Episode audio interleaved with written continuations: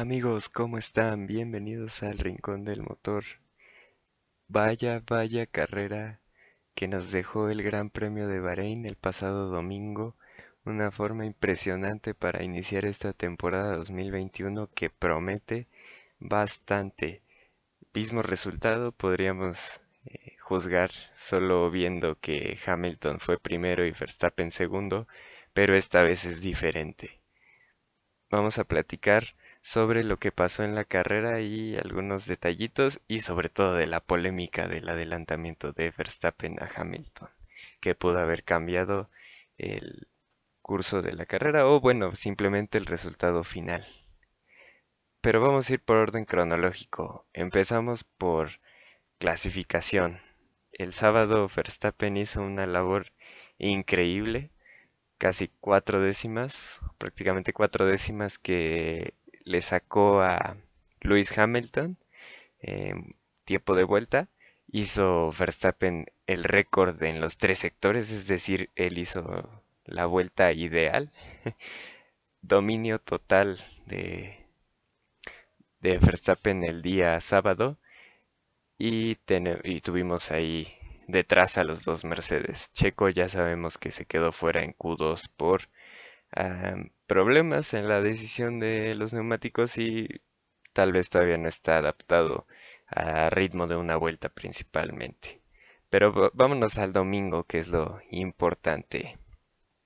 Pues todo empezaba eh, con nervios porque unos 20 minutos antes o 30 minutos antes nos enterábamos de que a Checo le estaban cambiando algunos componentes de electrónicos por algunos problemillas. Y ya en vuelta de formación se queda completamente detenido. Se apaga el display en el volante y parecía que ahí se acababa su carrera. Esto provocó que se abortara el inicio de la carrera y se diera una vuelta extra de formación. Eh, precisamente les decía que Checo hasta se iba a bajar ya, prácticamente había quitado el volante, me parece. Lo vuelve a insertar y reinicia con éxito el monoplaza y puede volver a arrancarlo, pero ya no pudo retomar su lugar en la grilla de partida, esto por reglamento, entonces tuvo que arrancar desde el pit lane en el lugar 20. Y cabe destacar también que el día sábado, eh, o de sábado para domingo, eh, se estaba investigando una acción de Sebastian Vettel por ignorar banderas amarillas en clasificación y al final lo sancionaron con cinco puestos. Entonces, Vettel arrancaba desde el fondo de la parrilla. Checo entonces arrancando desde pit lane y esta vez sí la salida la tenemos de manera correcta. Eh, ¿Qué fue lo primero que pasó? En la curva 3 Mazepin solito pierde el control del auto y se va a estampar en el muro. Y esto provocó el primer safety car y el único de la carrera. Em, provoca este safety car, pero eh, para destacar que Leclerc pasó a botas. Ya se había pegado Mazepin, pero todavía no desplegaban el safety car. Entonces Leclerc logró superar a botas. es algo plausible, pero después recuperó botas. Y Fettel subió al lugar 14 en esa arrancada y Checo se mantuvo en el lugar 19 tomando en cuenta que Mazepin ya era el 20 o el primer, eh, el primer piloto fuera de la carrera. Tenemos entonces en la rearrancada, eh, después de este periodo de safety car, eh, algo importante también porque Gasly se toca con Richardo después de que Norris lo había superado y pues pierde el alerón delantero Gasly y de ahí se derrumbó su carrera. Eh, tuvo que ir a pits evidentemente para remover ese alerón delantero. Y también otro, otra cuestión a destacar en ese rearranque o en esa reanudación es que Mick Schumacher trompeó. Eh, sin embargo, esto no tuvo grandes consecuencias, fue en curva 4 pudo seguir en la carrera, pero pues un inicio bastante malo para Haas. Alonso subió al séptimo lugar con esos problemas de Gasly, hasta ese momento estaba sorprendiendo, Sainz cayó un poquito Y pues vemos que aquí unas vueltas después, pues aquí ya estaba marcada que iba a ser la lucha este Verstappen-Hamilton. Incluso le había sacado un poquito de terreno Verstappen a Hamilton y había más diferencia entre Hamilton y Bottas. Lo que hablaba el otro día que Bottas está un escalón por debajo en rendimiento. Aquí reporta Verstappen que tiene problemas con el diferencial. Desde ahí, pues, algo no tan favorable para Red Bull el tener primero los problemas con Checo Pérez y el después tenerlos con Max Verstappen, pero tampoco afectó en gran medida a su rendimiento. Eh, destacable después, empiezan las paradas. El primero en hacerlo fue Fernando Alonso que quiso sorprender y vaya que le salió porque paró eh, y en las vueltas posteriores que pararon los demás incluso logró hacerle un undercut a Daniel Ricardo y se colocó en una buena posición, sin embargo, después eh, empezó a caer su rendimiento, pero hablaremos un poquito más tarde. Verstappen paró después de cuatro vueltas de la parada de Hamilton. Hamilton paró y puso el duro. Y Verstappen, Hamilton intentando hacer un undercut. ¿Qué es un undercut? Parar antes que tu rival y tratar de hacer buenos tiempos para que cuando él pare tú estés por delante de él. Entonces Hamilton lo que intenta hacer es un undercut y en Red Bull no responden inmediatamente esa parada, prefieren esperar este, un poco más, este, alargar ese primer stint. E incluso les decía, Hamilton para y pone duros, mientras que Verstappen para cuatro vueltas después y pone medios. Ahí, en ese momento supimos que la estrategia ya iba a ser diferente, porque si en algún momento se pensaba que se podía ir a una sola parada, eh, esto ya descartaba esa posibilidad y Verstappen de medio, pasar a medio, evidentemente tenía que, o lo obligaba a hacer una parada más. Interesante después también en esta etapa de la carrera, las vueltas 20 me parece, sí, eh, la batalla de Alonso, Vettel y Carlos Sainz. Impresionante como eh, Alonso fue por el rebase con Vettel, logró el rebase, pero Sainz eh, se puso vivo, logra pasar a Alonso y en la, en la curva 4 le regresa la maniobra Fettel a Alonso. Eh, muy entretenidos esos duelos de, en la zona media, particularmente el de Fettel y Alonso que estuvieron intercambiando los lugares. Y pues en este momento ya Alonso empezaba a perder un poco el, ritmo, ya que, como les decía, paró muy temprano y el parar temprano pues también implica que eh, empiezas a sufrir por el desgaste antes que los demás que pararon después. Mientras tanto, eh, por ahí Checo Pérez iba remontando lugares progresivamente. Uy, una maniobra que me gustó mucho fue el rebase de Tsunoda a Alonso precisamente cuando Alonso iba perdiendo terreno. Noda se tira en recta principal en la frenada para la curva 1 desde, me parece, unos 50 metros atrás, o 40 al menos, y, y logra hacer un rebase impresionante Alonso. Muy atrevido el japonés. Para la vuelta 29, Hamilton va por su segunda parada y era muy temprano. Recordemos que eh, Verstappen cuando se detuvo, ya que la primera, en la primera parada, ya que Hamilton tenía un buen ritmo y pues ya no se protegió, pues Hamilton fue el que tomó el liderato. Y Verstappen ahora tomó el papel de, de cazador. Ya no, es, ya no era la defensiva, sino la ofensiva. Entonces Verstappen le fue, le fue reduciendo la diferencia eh, progresivamente a Hamilton y Hamilton ya veía que su rendimiento no era el adecuado. Entonces prefiere ir a su segunda parada, vuelta 29, pone neumáticos duros.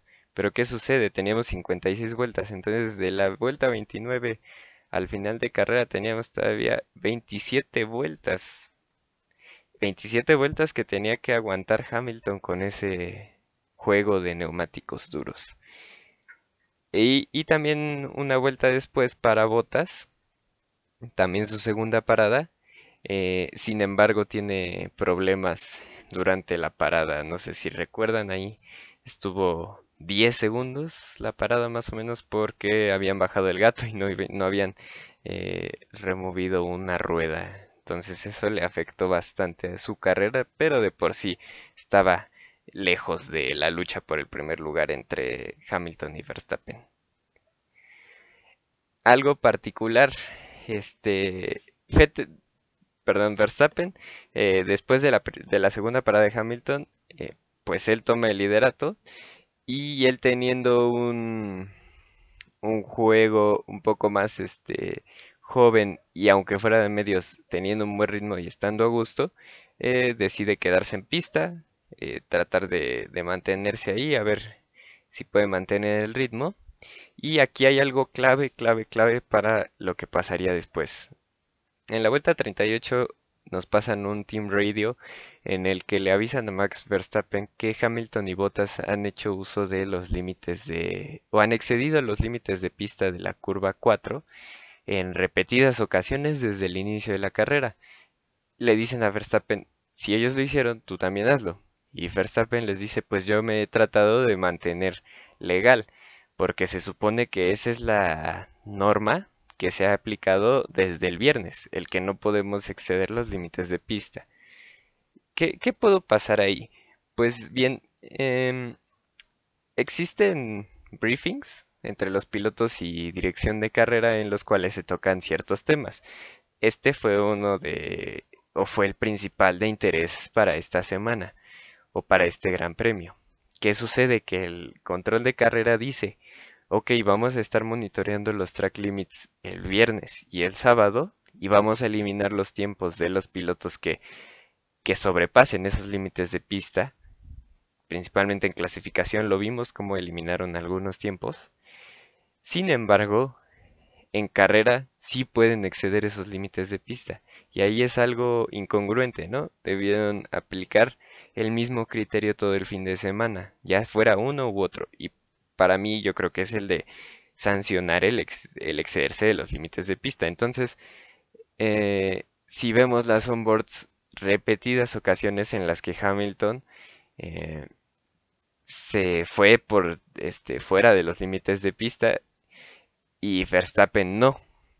Pero era por eso, porque Verstappen estaba en el entendido de que aplicaban las mismas reglas cuando no era así. Entonces Hamilton no hizo nada eh, mal, sino que ese fue el criterio de la FIA y eso es, eso es lo que se critica, que a lo mejor el criterio no fue el adecuado, se tuvo que haber mantenido el de los dos días anteriores. Entonces guárdense esto porque es muy importante y sabemos para lo que sucedió después. Vuelta 38 fue este, esta peculiaridad. Y bueno, Alonso, este, un protagonista de, en algunos de los rebases y, movimientos en carrera y también que cuando se cayó fue superado por Vettel, por eh, Tsunoda, por Raikkonen.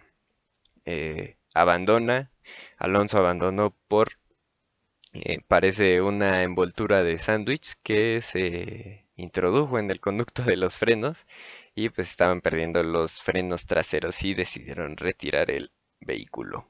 Así que muy mala suerte para Alonso. Esto creo que no es la primera vez que pasa. Alguna vez ya había sucedido algo similar en su época en McLaren Honda.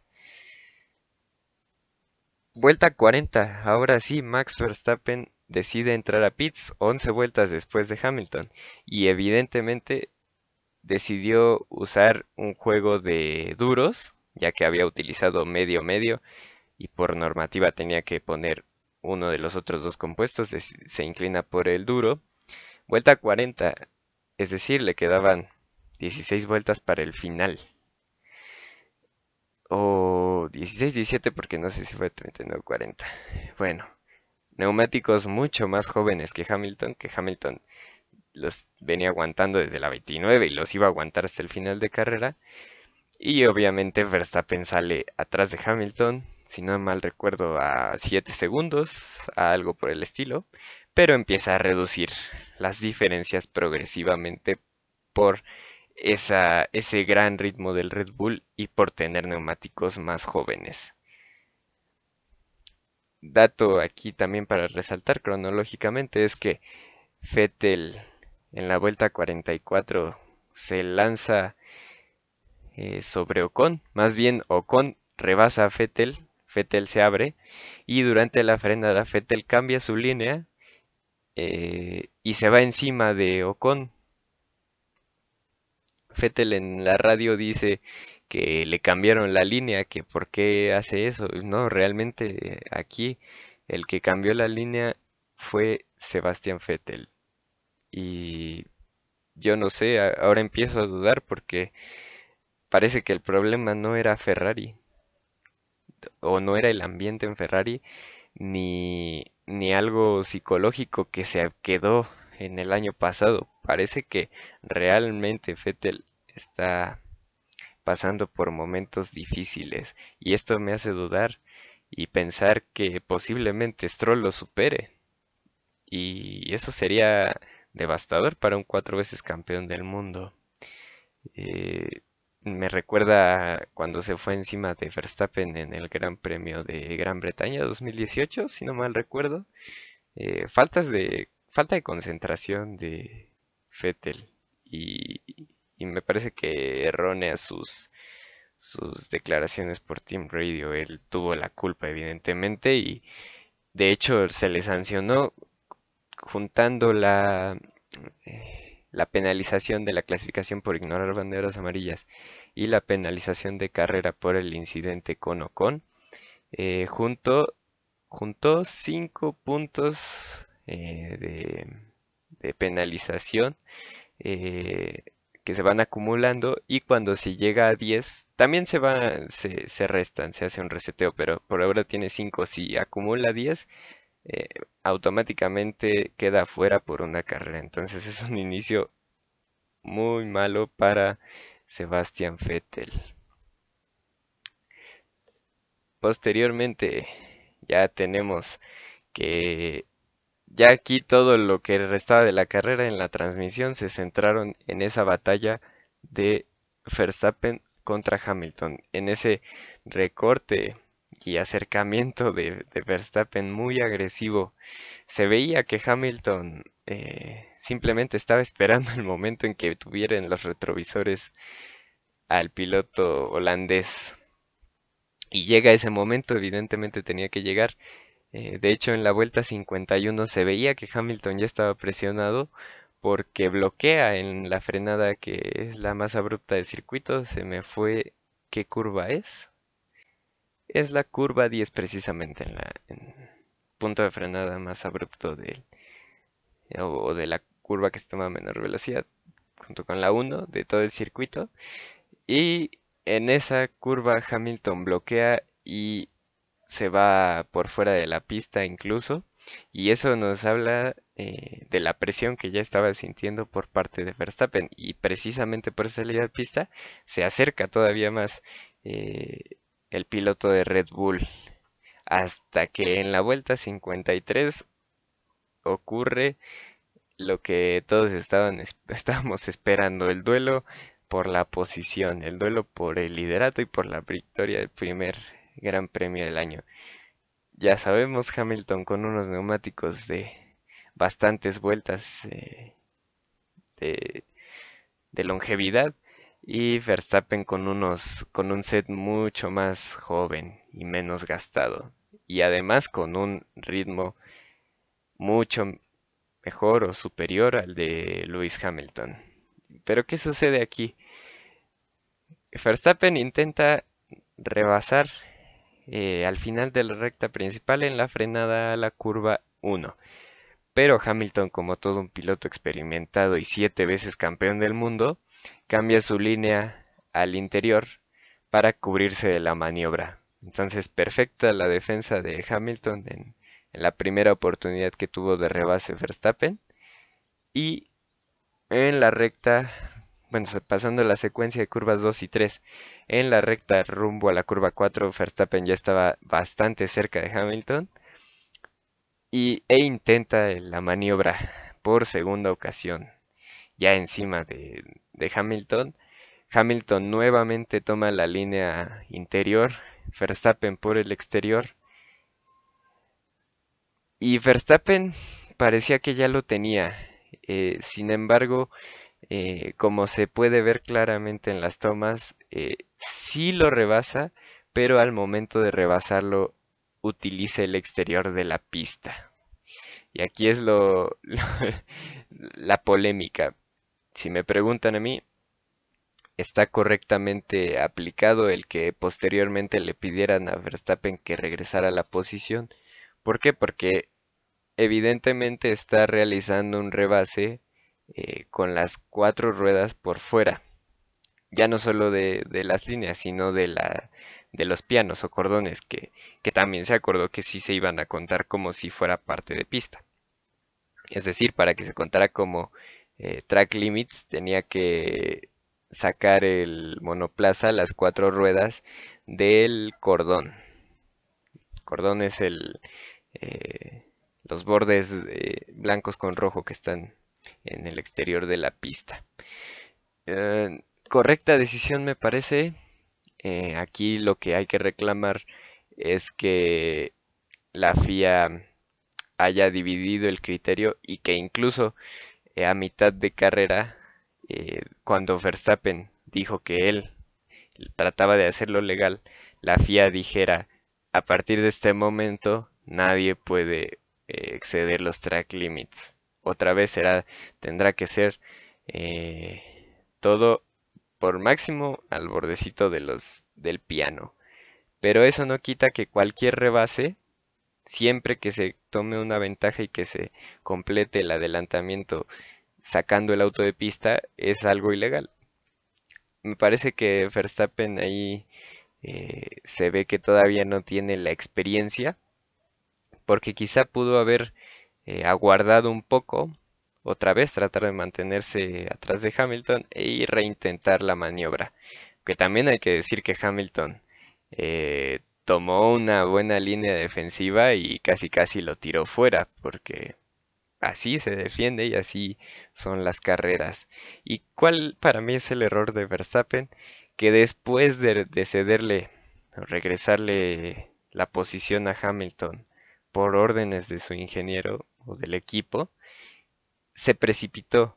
Vimos como en alguna curva perdió un poco, se le, se le deslizó un poco el, el monoplaza y esto nos habla de la desesperación que tenía Verstappen por retomar o, ahora sí poder tomar ese primer lugar de manera legal, pero muy precipitado.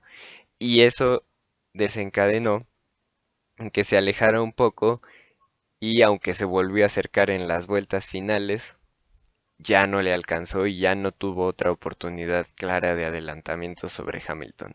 De hecho, si vemos los tiempos de vuelta, eh, comparados de cuando Max eh, iba recortando diferencia y acercándose a Hamilton. Y cuando ya se dio la batalla y, ese rebase que tuvo que devolver la posición, eh, los tiempos de vuelta ya fueron lentos hacia el final. Nos habla de que Verstappen usó todo lo que tenía y ya no, no se guardó nada, pero en el momento en que usó todo, pues no lo aplicó de la mejor manera eh, en cuestión de o, tomando en cuenta el reglamento. Eh, me parece que si no se hubiera precipitado y hubiera, hubiera mantenido la calma, tal vez si hubiera tenido alguna oportunidad todavía a final de carrera y con, con más posibilidad, porque tal parece ser que este, se fue, se desplomó el rendimiento de, los neumáticos y, puede ser en gran medida por esas, por esas correcciones y agresividad después de regresar el puesto. Eh, finalmente sabemos que Hamilton se lleva la victoria en este, en este primer Gran Premio de la temporada. El segundo lugar, Max Verstappen. Tercero, Valtteri Bottas, que incluso realizó un tercer, una tercer parada en pits para conseguir la vuelta rápida, que de hecho la consiguió y si les llama la atención pueden ver el onboard eh, del auto de botas y, en esa vuelta sí ya respeta eh, lo de track limits. Eh, mantiene en todo momento al menos una rueda sobre los pianos en la curva 4.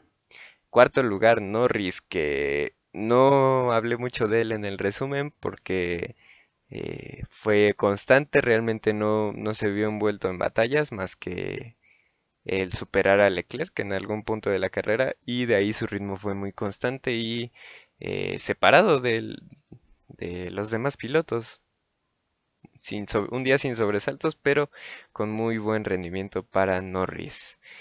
Checo Pérez que finalmente termina en quinto lugar en las últimas vueltas o en su último en la última etapa de la carrera supera a Richardo por ahí Leclerc estaba a 7 segundos y lo logra alcanzar y rebasar incluso hacia el final de carrera, solo que pues, estábamos todos muy atentos a, la pelea entre Hamilton y Verstappen, pero Checo logra una remontada entonces del lugar 20 al lugar 5 después de que se le apagara el automóvil o el monoplaza en la vuelta de formación valiosos 10 puntos en el debut y esa actuación le dio eh, el ser el piloto del día elegido por la afición.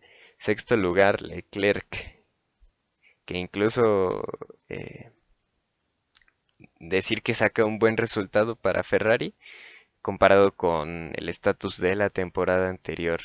Séptimo lugar finalizó Ricardo. Él sí estuvo un poquito más este metido en la batalla y este incluso al final de carrera Sainz que fue octavo queda solo 1.1 segundos por detrás de Ricardo, lo que habla eh, de que estuvo cerca de rebasarle.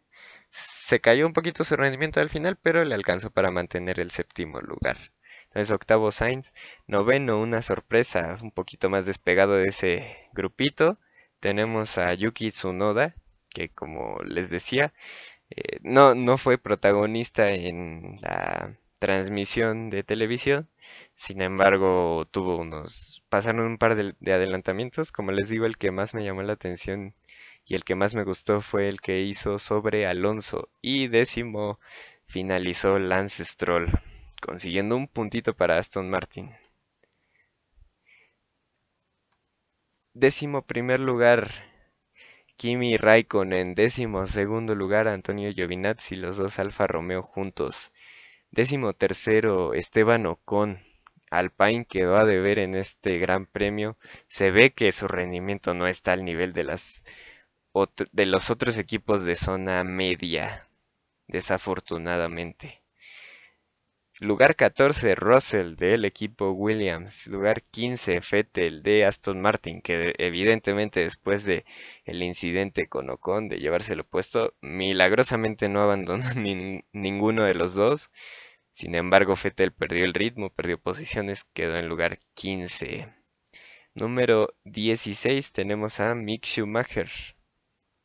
Haas, pues para ellos solo queda terminar las carreras y tener experiencia, tomar datos, principalmente la experiencia para sus dos jóvenes pilotos.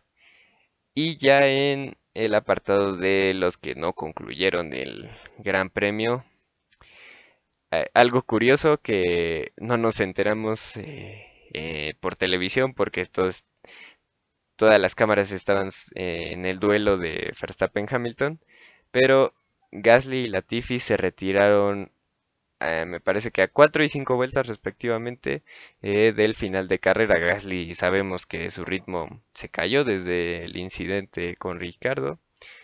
Y Latifi pues realmente creo que para proteger algunos algunos componentes o no sé si haya tenido algún problema, pero ellos dos abandonaron y pues tenemos también a los otros dos abandonos, el de Alonso y el de Mazepin.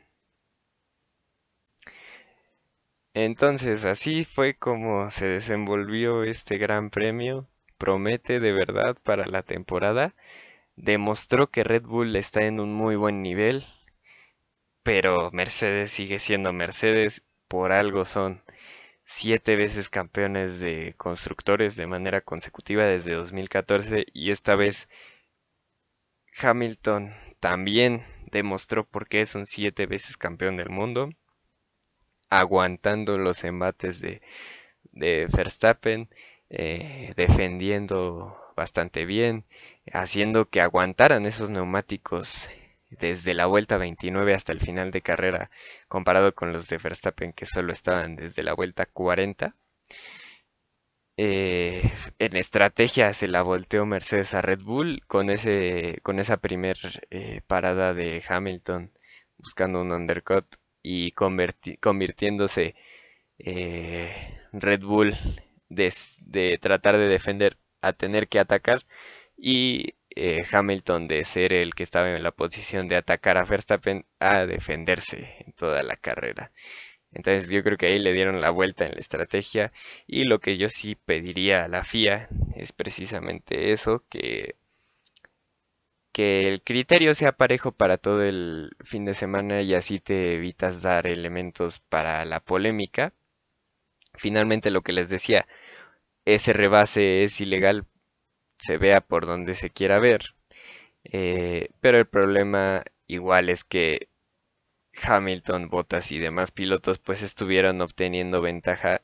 Y particularmente hablando de Hamilton, eh, me aparece por ahí vi una cuenta que 29 veces pasó por excediendo los límites de pista, lo cual no fue ilegal porque era algo que se había tocado eh, el tema que se tocó en el debrief con director de carrera y demás comisarios, pero eh, es finalmente es una ventaja que estás eh, que estás otorgando. Igual y Verstappen eh, pues no fue lo suficientemente abusado porque si hubiera tenido el entendido bien de que eso se podía hacer en carrera, pues quizá eh, lo hubiera hecho y, se hubiera mantenido a, a una distancia menor de, de, Hamilton y a lo mejor no se le hubiera complicado tanto el rebase al final para poder obtener la victoria, pero necesitamos consistencia por parte de, la FIA y de dirección de carrera en estos criterios.